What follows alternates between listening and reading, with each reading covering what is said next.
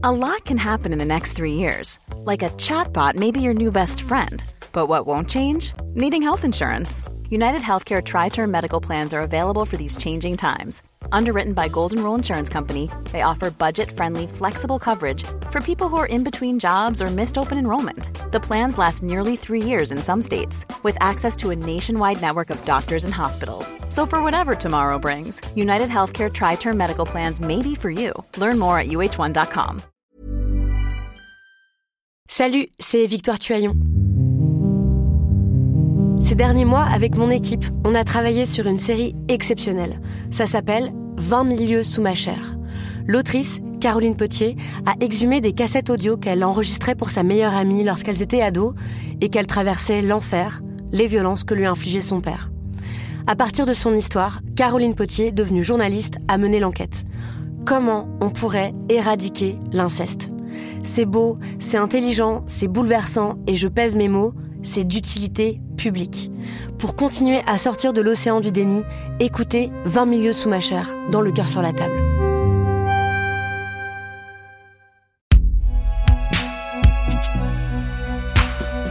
Binge Audio présente.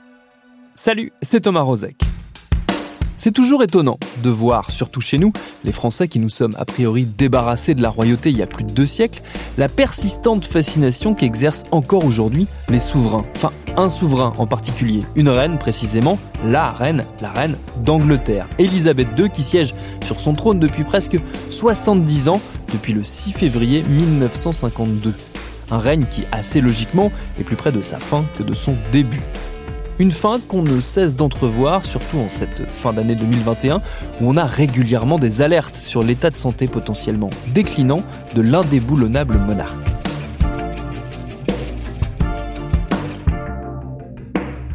Petite frayeur après l'hospitalisation cette nuit de la reine d'Angleterre, une première depuis plusieurs années.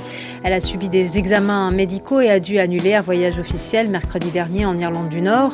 Ses médecins lui ont conseillé de se reposer pendant quelques jours. Les Britanniques sont en partie rassurés. Ils sont très conscients que la monarque a 95 ans, qu'elle a perdu son mari euh, cette année, euh, qu'elle a un emploi du temps très chargé pour quelqu'un qui a cet âge-là, qu'elle marche depuis quelques jours seulement avec une canne. Tout le monde l'avait donc remarqué. Quelques jours après avoir passé une nuit à l'hôpital, la reine Elisabeth II annonce renonce sur avis médical à se rendre à la COP26 de Glasgow la semaine prochaine. Selon le palais, la reine continue tout de même de travailler très légèrement. Pour le moment, Buckingham Palace ne donne pas d'informations sur les examens qu'elle a dû subir, ni de détails précis sur son état de santé. Mais que se passera-t-il le jour où la reine va mourir? Sans prétendre lire l'avenir, on a eu envie de se projeter dans ce moment inévitable où il faudra se passer définitivement de cette figure aussi familière que mystérieuse inscrite dans le patrimoine mondial de la pop culture au même titre que les Beatles ou que James Bond. Bienvenue dans Programme B. Pour en discuter, je suis allé dans les locaux du journal Libération, rencontrer deux fins connaisseurs de l'Angleterre et de sa royauté surtout, mes confrères et consoeurs Michel Bécambois et Sonia Delessal-Stolper, qui fut longtemps Sonia correspondante du journal à Londres. Je leur ai demandé benoîtement à tous les deux pour commencer, il se passera quoi le jour où la reine va mourir? Alors, le jour où la reine va mourir, euh, en fait, c'est une chorégraphie qui est en place, hein, qui est d'ores et déjà euh, en place et qui est répétée régulièrement. Donc, en fait, en général, ce qui se passe, la première chose qui se passe une fois que la reine est morte, euh, on n'annonce pas son décès immédiatement. Mm. En fait, on fait en sorte qu'il soit annoncé à une heure décente, que ce soit pour les journaux télévisés, radio, etc. Donc, en général, on, on si ce n'est pas une mort brutale et qu'elle a été malade, on saura que ça va arriver. On pourra se préparer, mais l'annonce officielle n'aura lieu qu'à un moment euh, très très précis. En général, ça peut être très tôt le matin ou dans la soirée. C'est le, secrétaire privé de la reine qui va appeler Downing Street euh, pour euh, annoncer officiellement. C'est la première personne officiellement qui doit être au courant, qui va appeler le premier ministre ou la première ministre en place à ce moment-là et qui lui dira London Bridge is down et ça, c'est le mot de code qui dira ça y est, c'est parti, la reine est morte. Et à partir de maintenant, il y a toute la procédure qui va mener vers les funérailles, etc., qui va se mettre en place. Ce qui est intéressant, ce sera de voir combien de temps il va se passer entre le moment où elle va mourir vraiment et le moment où on va le savoir. Ça fait euh, tellement longtemps qu'un souverain d'Angleterre n'est pas mort qu'avant, on avait toujours le temps de bien tout prévoir, mm. justement, d'appeler la BBC, de prévoir l'heure de l'annonce officielle. Euh, il y a même George V, on l'a fait mourir à une heure précise pour coller avec l'horaire de déclenchement des, des rotatifs du Times. Donc voilà, on n'en est plus là aujourd'hui. Donc, est-ce qu'on euh, va avoir le temps de tout mettre en place comme le veut les règles de la monarchie britannique ou est-ce que, vu, euh, vu la, vitesse des réseaux, etc., est-ce que on va, ça va finir par fuiter Est-ce qu'on va la prendre plus vite? C'est ça qui peut, être, euh, qui peut être assez intéressant. On n'a jamais vu un, souverain, d'Angleterre mourir dans une société de l'hypervitesse. Donc, euh, donc voilà, ça, ce sera, ce sera assez rigolo à observer. Tout est prêt médiatiquement de l'autre côté de la Manche. On a découvert, je crois que c'était en 2017, un peu les détails de ce plan. On l'a découvert dans la presse. Oui, oui, c'est le Guardian qui effectivement a sorti euh, un scoop hein, avec des, plans qui sont supposés euh, être secrets, euh, qui ne le sont plus donc, et qui, à moins qu'ils aient catégorié, enfin complètement changé tout ce qu'ils avaient prévu à l'époque, mais enfin, comme c'est quand même extrêmement codé, particulièrement au Royaume-Uni, particulièrement avec la monarchie britannique, il n'y a pas vraiment de raison de penser qu'ils vont changer grand-chose. Quoi. Donc, donc effectivement, chaque, littéralement chaque mouvement de, de, chaque personne de la famille royale, de chaque institution, du pays est, chorégraphiée. On sait à quel moment euh, les drapeaux seront mis en berne, à quel moment euh, on portera devant la grille de Buckingham Palace cette espèce de pupitre sur laquelle on pose l'annonce officielle qui sera probablement signée peut-être par le docteur de la reine disant la, la souveraine est décédée ou a rendu son dernier souffle à telle heure, etc. This is uh, BBC Television from London. A short while ago, Buckingham Palace confirmed the death of Diana, Princess of Wales. The princess died following a car accident in Paris. She was 36.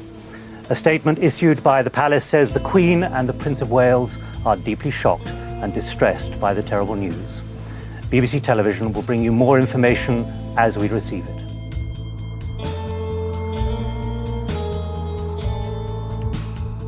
Pour la mort de Diana, par exemple, euh, en 1997, euh, la BBC a été prise de court puisque la mort est intervenue euh, d'abord à l'extérieur du Royaume-Uni, donc c'était plus compliqué de, garder le secret jusqu'à une heure décente, donc en pleine nuit à Paris. Et le journaliste qui faisait le présentateur de la BBC le matin avait une cravate rouge et n'en avait pas de noir. Et ça a beaucoup choqué. Donc depuis, dans tous les tiroirs des présentateurs de la BBC, il y a des, il y a des cravates mm. noires et des vestes noires qui sont prêtes à l'emploi toute la presse britannique, les radios, les télés ont des, heures et des heures de programmes en boîte. Euh, le Times aurait 11 euh, jours de couverture, euh, de couverture de la, sur la mort de la reine d'avance, prêt, préédité, voilà, qui peuvent dégainer à tout moment. Donc, c'est, ça fait tellement longtemps qu'ils l'attendent qu'il y a des strates et des strates d'années de préparation qui, qui sont là et qui ne demandent qu'à sortir. Quoi. Donc, c'est ça doit amuser quelque part un petit peu la reine de, de, savoir que sa mort est, préparée à ce point et de continuer, elle, petit à petit, euh, et que l'événement n'arrive jamais. Hmm.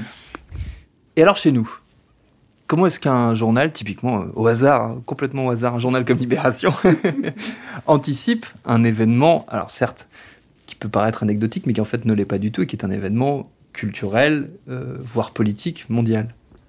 Alors, comment on anticipe? Euh, On anticipe avec très souvent euh, la direction de la rédaction ou les personnes en charge qui harcèlent littéralement le correspondant en place, donc au fil des années, puisque la reine a vécu tellement longtemps et a régné tellement longtemps que, mine de rien, on attend son, elle a usé plein de correspondants absolument, et donc on a forcément, on a régulièrement le, petit appel, notamment avant les vacances de Noël ou les vacances d'été, en disant, tu sais, tu te sentirais beaucoup mieux pour tes vacances si tu, si tu avais remis à jour ou, complété la nécrologie de la reine. Et alors après, quand on est correspondant et etc., on a un peu la superstition de se dire, oh, quand même, préparer une nécro, elle est pas morte quand même, je vais, je vais anticiper, c'est pas top. Mais bon, au bout d'un moment, on fait ça quand même. Donc mm. on anticipe une nécrologie qu'on qu'on actualise autant qu'on peut et, le, plus, le plus fréquemment possible, si possible. Et on réfléchit à tout, en fait, à tous les angles possibles et inimaginables qui concernent la souveraine. Parce que c'est vrai que ce que disait Michel, c'est un événement qui va être tellement unique en soi, puisque c'est une, le premier décès d'un souverain britannique à l'heure du média, euh, enfin du multimédia, en fait.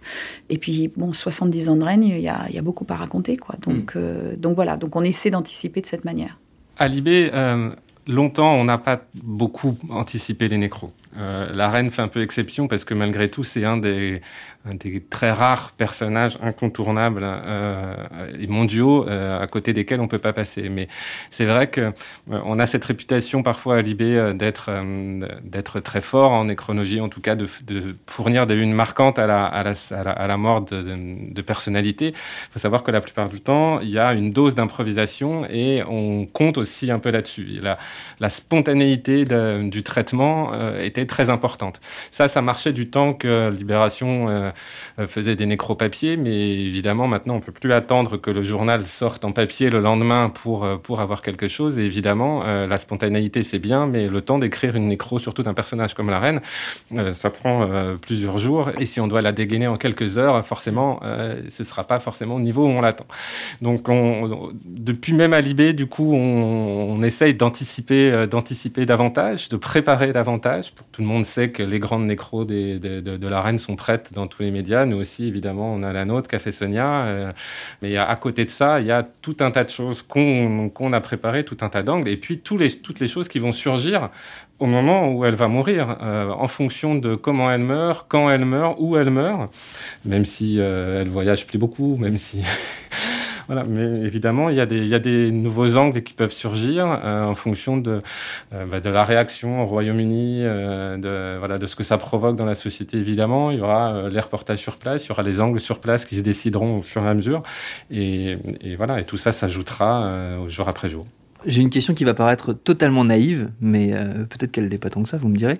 Pourquoi est-ce que c'est un tel événement la disparition d'un personnage comme la reine? Pourquoi est-ce que, finalement, si on en revient à la, à l'événement lui-même, pourquoi est-ce que ça doit prendre une telle ampleur? Il y a plusieurs réponses possibles. La reine est au même titre que Jean-Paul Belmondo récemment, euh, Alain Delon plus tard, etc. La, la, reine est un personnage célèbre de toute façon, par essence. Euh, par ailleurs, elle est plus qu'un personnage célèbre puisqu'elle est en fait l'essence d'un pays du Royaume-Uni, qui est un pays qui continue à fasciner le monde entier euh, pour des raisons diverses et variées, en raison d'une histoire quand même extrêmement riche.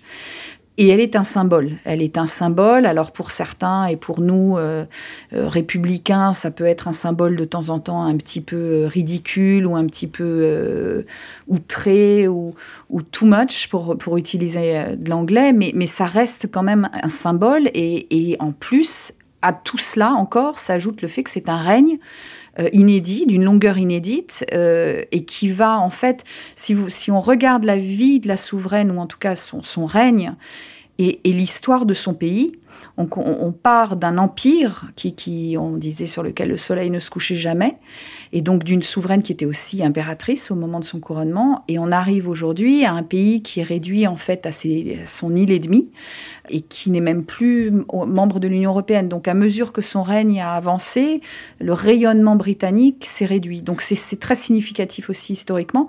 Et aussi, il y a l'inconnu de l'après. On ne sait pas, on sait pas ce que ça va donner derrière. On ne sait pas ce que cette institution, cette monarchie va devenir sans, sans ce personnage aussi central qu'a été Elisabeth II. Mm. Ou qui est encore Elisabeth II. Oui,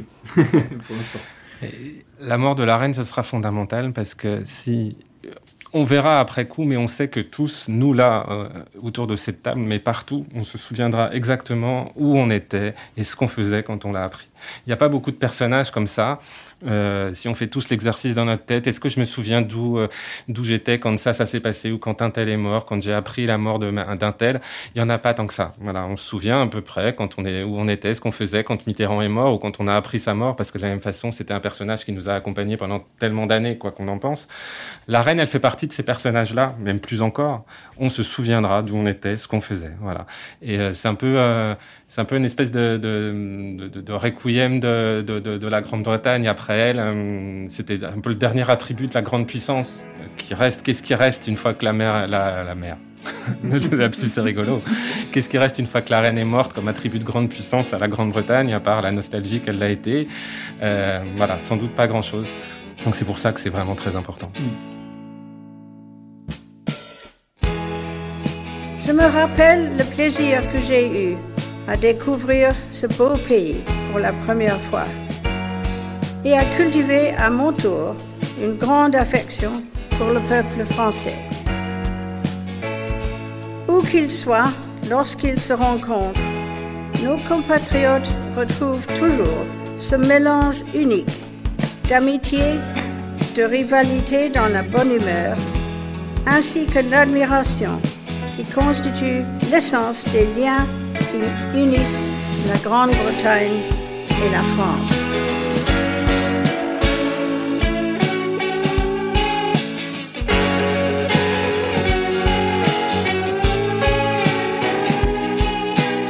Elle est euh, un outil essentiel du soft power britannique et, on l'a vu très très récemment euh, là avec la COP26. Euh, Boris Johnson était, était, était tout ébaudi qu'elle ne soit pas disponible pour venir ouvrir le grand gala d'ouverture de, ce, de, de, cette, de cet événement-là parce que parce que sa présence aurait participé au rayonnement britannique, puisque c'était supposé être le, grand événement international post-Brexit, justement. Donc, effectivement, une fois qu'elle, euh, qu'elle ne, que, que l'inévitable se produira, comme m'a, dit une fois un Britannique euh, qui n'osait pas prononcer le mot euh, fatidique, effectivement, quel, quel, impact ou quel soft power pourra utiliser euh, le Foreign Office, la diplomatie britannique. Et c'est vrai que ni Charles, ni même William euh, n'ont l'impact, ou en tout cas, c'est plutôt le, la reine n'est pas contestée, personne ne la conteste en fait, personne ne la remet en question. Alors que le prince Charles, euh, même le prince William, euh, il y, a toujours des, débats pour, contre, euh, etc. La reine, personne n'est contre. Si vous réfléchissez, finalement, il n'y a pas souvent, il y a peut-être un peu théoriquement de temps en temps pour ou contre la monarchie, mm. mais l'institution, mais en fait, la reine, elle ne suscite aucun, aucune opposition d'une certaine manière. Donc ça va être très compliqué. D'ailleurs, il n'y a qu'à voir comment même même, dans cette dernière, dans cette ultime partie du règne, euh, on utilise, le palais utilise euh, la maladie de la reine et euh, ses, coups de fatigue, ses absences comme un élément même d'union du peuple britannique. S'unir derrière la souffrance de la reine fait partie du dernier cadeau que la reine peut faire à son peuple pour ben, l'unir derrière elle, être de nouveau un point d'ancrage de son pays. Voilà, c'est ce qu'on ce qu'on dit quand on, quand on est roi d'Angleterre, reine d'Angleterre, mourir, ça fait aussi partie du job. Savoir bien mourir, euh, mettre en scène sa mort, ça fait bien partie du job. Est-ce qu'il y a l'inquiétude euh, du côté, alors peut-être pas uniquement des observateurs, mais du côté des Anglais eux-mêmes, euh, de voir s'ouvrir une crise, pas tant une crise de succession, ça à la limite, ça reste, ça reste parallèle, mais plutôt une crise au sein du peuple britannique, une espèce de perte de repères au sein de la société britannique, qui a besoin de, de la reine, on l'a vu pendant le Covid notamment? Alors, je pense que juste après le décès de la reine, non. Catégoriquement non. Je pense que ce sera encore une fois, y compris dans sa mort, elle fédérera tout le pays. Donc je pense qu'il y aura autour un tel, un tel émoi, une telle reconnaissance du service rendu à la patrie, etc., qu'en fait il y aura au contraire une, une, les, oppositions probablement s'aplaniront à ce moment-là. il y aura ensuite, je pense, la, volonté, parce que, parce que le peuple britannique, pour le moment, est toujours très monarchiste. Ils ne remettent pas en question vraiment, il n'y a pas un mouvement républicain qui, qui, est une force terrible. Donc c'est toujours un pays qui, pour qui la monarchie parlementaire fonctionne. Donc ensuite, je pense qu'il y aura la, la volonté de donner une chance au souverain qui succédera, donc en principe euh, Charles qui succédera à la reine. Euh, de lui donner une chance de, de, poser sa marque, qui sera forcément très différente. Après, c'est l'après qui devient compliqué, parce que Charles n'est pas tout jeune non plus, donc de toute façon, il régnera pas très très longtemps. Et effectivement, euh, la génération d'après, qui est beaucoup plus moderne, beaucoup plus ancrée dans la, vie d'aujourd'hui, enfin avec tout, tout est relatif évidemment, est-ce qu'elle arrivera à imprimer la même marque que cette, euh, cette souveraine, qui, n'y a pas de doute, hein, sur, euh, sur les derniers dix souverains britanniques, elle, elle, est, elle est dans le top, top 2-3, quoi. Il n'y a, a aucun doute là-dessus. Donc c'est vrai que c'est pas évident, c'est mm. pas sûr même sous son règne, il y a eu des périodes où la, où la monarchie britannique a été très contestée. Il y a eu des périodes du règne où elle était assez impopulaire, euh, sans même parler de la mort de Diana, où, son comportement a parfois été mal compris. Donc on, relie aujourd'hui l'entièreté des 70 ans de règne euh, à l'aune d'une fin de règne où elle est extrêmement consensuelle, mais ça n'a pas toujours été le cas. Euh, donc il y a fort à parier que même si derrière les souverains qui qui lui succèdent n'auront pas ni sa prestance, son charisme, bah voilà, que dans le temps long, un jour, on ressurgira un nouveau roi, une nouvelle reine d'Angleterre qui, aura de nouveau cette cette aura. Euh, voilà, dans le temps long, on sait qu'Elisabeth succède à Victoria et, et on espère que dans deux, trois, quatre souverains, peut-être, il y aura, euh, il y aura quelqu'un du même acabit. Si la monarchie est toujours là. ce qui n'est pas forcément, ce qui est pas forcément gagné. Qu'est-ce qui fait au-delà de la longévité exceptionnelle qu'elle a connu, qui est pour le coup est, particulièrement remarquable. Qu'est-ce qui fait que dans la, la, personnalité, le personnage qui est devenu Elisabeth II, elle s'est à ce point distinguée? Qu'est-ce qui fait que dans sa personnalité, elle est sortie du lot? Alors, on va chacun avoir, on va tous avoir mm. des opinions différentes hein, sur ce sujet. Euh, ça explique d'ailleurs peut-être euh, en grande partie la, la chose. Moi, mon, ma théorie, ou en tout cas mon, mon interprétation, c'est que justement, elle n'a pas de personnalité. Enfin, mm. c'est-à-dire, elle n'a pas de personnalité apparente. Évidemment qu'elle a une personnalité dans la vie, dans, dans, dans la sphère privée. Mais elle a su, et c'est là, c'est en ça qu'elle a été absolument remarquable, elle a su projeter une image qui est une image blanche en fait, sur laquelle euh, chacun, chaque Britannique, mais, mais, même nous, chacun, chaque observateur finalement a pu, a pu d'une certaine manière se projeter ou dessiner ce qu'il a voulu. Si on, si on regarde, et, mon Dieu, qu'est-ce qu'il a fallu gratter pour obtenir la moindre information sur cette reine, sur, sur ce qui elle est en tant que femme, en tant que, que personnage euh, intime, euh, on sait rien quoi. On sait, on sait qu'elle aime les chiens, on sait les corgis, on sait qu'elle aime les chevaux, on sait qu'elle parle français parce qu'on l'a entendu parler français et qu'elle a reçu une éducation euh, dans ce sens. Mais, finalement, il n'y a pas grand-chose qu'on sait sur elle. Et, cette, cette devise euh, Never complain, never explain, ne jamais expliquer, ne jamais se plaindre, c'est exactement ça. Elle n'a jamais rien dit. Et donc, du coup, c'est très facile, en fait, de l'aimer ou en tout cas de s'identifier, puisqu'il n'y a rien sur, lequel, sur quoi s'accrocher. À la différence de son fils Charles, qui a toujours parlé et donné euh, une assez librement finalement une partie de ses opinions, parfois très controversées. Euh, est-ce qu'il va subitement devenir un souverain muet et, qui, laissera finalement ses sujets projeter euh, leurs envies, leurs rêves, leurs, euh, leurs attentes sur lui? C'est pas sûr du tout parce mm. que parce qu'effectivement il est, il est trop âgé pour ça forcément et il a un peu trop parlé avant probablement. Effectivement, on sait rien d'elle. Donc comme on sait rien d'elle, on, ne peut pas la détester puisqu'elle donne prise à quasiment rien. mais je pense que ce qui fait aussi sa popularité aujourd'hui, c'est justement cette longévité euh, euh, elle est là depuis tellement longtemps, c'est un repère depuis tellement longtemps que personne ne se souvient comment c'était avant. Aujourd'hui, pour, pour être britannique et se souvenir de comment c'était euh, sous George VI, il faut quand, même, faut quand même avoir un certain âge et la proportion de Britanniques qui ont connu et qui peuvent encore en parler, le règne de George VI, est quand même assez réduite. Donc c'est là où en fait sa fonction rejoint la personne, c'est les deux corps du roi. tout ça se confond aujourd'hui. Et du coup, on aime la reine, mais on aime l'institution en elle-même, puisque tout ça devient la même chose, puisqu'on n'a pas souvenir que ça a été autrement. Hmm. Jamais.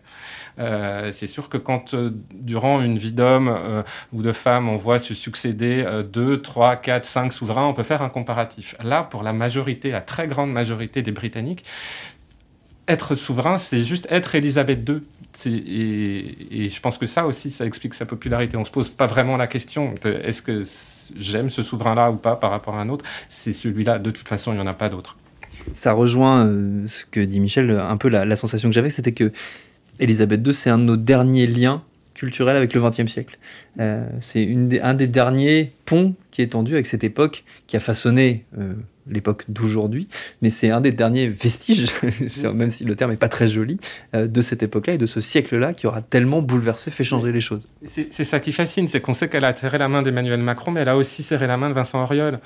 Mm. Donc euh, c'est ce, côté trait d'union comme ça qui est très très rassurant. Il y a un côté doudou dans la reine. c'était la reine, elle était là quand j'étais enfant et elle est toujours là aujourd'hui. Donc c'est oui, il y a vraiment un côté doudou. C'est exactement ça. Et puis pour, euh, pour en revenir euh, effectivement sur l'aspect historique et XXe siècle, euh, c'est une souveraine qui a connu la Seconde Guerre mondiale, qui était encore une petite fille au début et une jeune fille à la fin, mais qui, qui, a connu la Seconde Guerre mondiale au Royaume-Uni, c'est fondamental. Il y a, y a, une vraie mythologie presque, on peut dire, autour de la Seconde Guerre mondiale, de, la, de, l'attitude britannique, de l'attitude de la royauté pendant cette guerre. Et, on le voit aujourd'hui dans les programmes multiples qu'il peut y avoir sur la BBC, toutes les chaînes de télévision, sur la guerre, sur le Blitz, etc. Il n'y a pas une semaine quand il n'y a pas un documentaire là-dessus.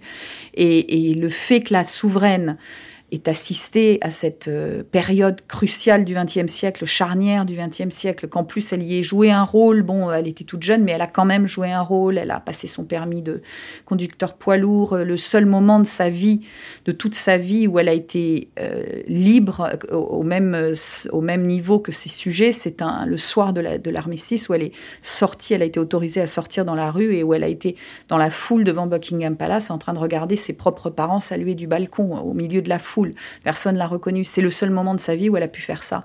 Donc je pense que pour les Britanniques, c'est d'autant plus important parce que voilà, elle a, elle a été, elle est un témoin direct de ce, moment crucial. Et, effectivement, après, ce sera très intéressant de voir. Euh, il y aura plus cette identification avec ce, mythe de, la grandeur britannique au moment de la Seconde Guerre mondiale. Enfin, pas mythe, pardon, mais euh, de cette image en tout cas qui, qui, est extrêmement véhiculée euh, au Royaume-Uni, très importante.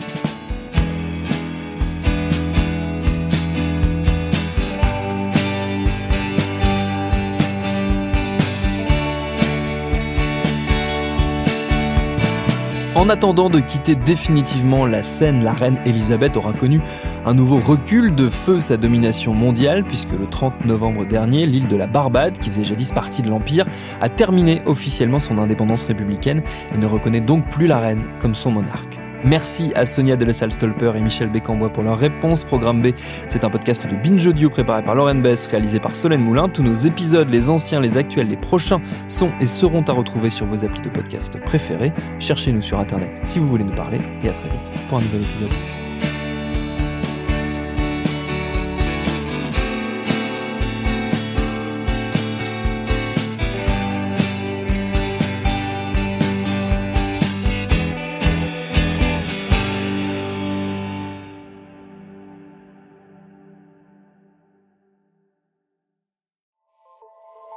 Salut, c'est Sinamir du podcast L'Affaire. En 2016, je suis monté sur un bateau de sauvetage en Méditerranée et ce que j'y ai vu n'a pas changé. En tout, depuis 10 ans, on compte même près de 30 000 morts sur cette mer. Alors, dans le naufrage, notre nouvelle enquête, j'ai voulu raconter un cas concret. Comment 130 personnes sont mortes en 2021 à la frontière de l'Europe, malgré des dizaines d'appels de détresse. Qui n'a pas pu les sauver et pourquoi? Qui étaient ces disparus? Et surtout, comment on en est arrivé à ne plus parler de 130 personnes qui meurent le même jour sur un bateau au milieu de la Méditerranée? Le naufrage, c'est la nouvelle série du podcast L'affaire de Paradiso Média. Une enquête que vous pouvez retrouver gratuitement chaque semaine à partir du 27 mars 2024 sur toutes les applications de podcast.